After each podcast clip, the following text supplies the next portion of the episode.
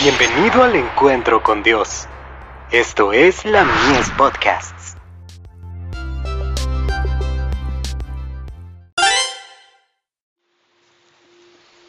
Recibiréis poder. Viaja con los misioneros. Ministrando estos al Señor y ayunando, dijo el Espíritu Santo, Apartadme a Bernabé y a Saulo para la obra que los he llamado. Entonces, habiendo ayunado y orado, les impusieron las manos y los despidieron. Ellos, entonces, enviados por el Espíritu Santo, descendieron a Seleucia y de allí navegaron a Chipre. Hechos capítulo 13 versos 2 al 4.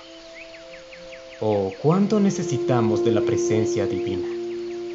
En nuestras oraciones debemos implorar a Dios por el bautismo del Espíritu Santo. Las congregaciones deberían juntarse especialmente con el propósito de pedirle a Dios que les ayude y conceda sabiduría celestial, a fin de que el pueblo de Dios pueda saber cómo planificar y ejecutar la obra. La feligresía debería orar especialmente para que el Señor escoja a sus agentes y bautice con el Espíritu Santo a sus misioneros. Durante diez días los discípulos oraron antes de recibir la bendición pentecostal. Necesitaron todo ese tiempo hasta llegar a comprender lo que significa rogar con eficacia, cómo acercarse a Dios, confesar sus pecados y humillarse delante de Él, y de qué modo contemplar a Jesús por medio de la fe para ser transformados a su imagen.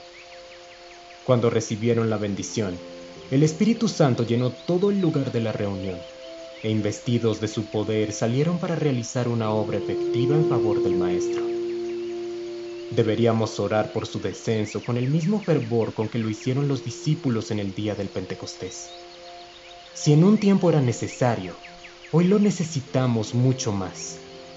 Las tinieblas morales cubren la tierra como una mortaja fúnebre. Todas las expresiones del engaño, tales como las doctrinas falsas, las herejías y artimañas satánicas están confundiendo la mente de la gente. Sin la presencia del Espíritu y el poder de Dios, será en vano nuestra obra de presentar la verdad a la gente. Necesitamos tener el Espíritu Santo para que nos sostenga en este conflicto, porque no tenemos lucha contra sangre y carne, sino contra principados, contra potestades, contra los gobernadores de las tinieblas de este siglo contra huestes espirituales de maldad en las regiones celestes. Efesios capítulo 6, verso 12. Mientras esperamos y confiamos en Dios, será imposible que nos derriben. Que cada uno de nosotros, ministros y feligreses, podamos decir con Pablo, así que yo de esta manera corro, no como a la aventura.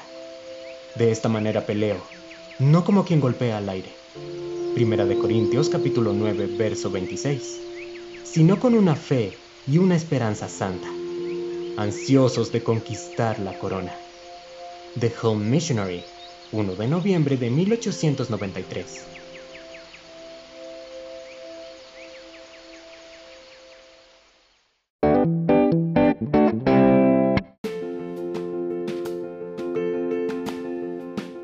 Visítanos en www.ministeriolamies.org para más contenido.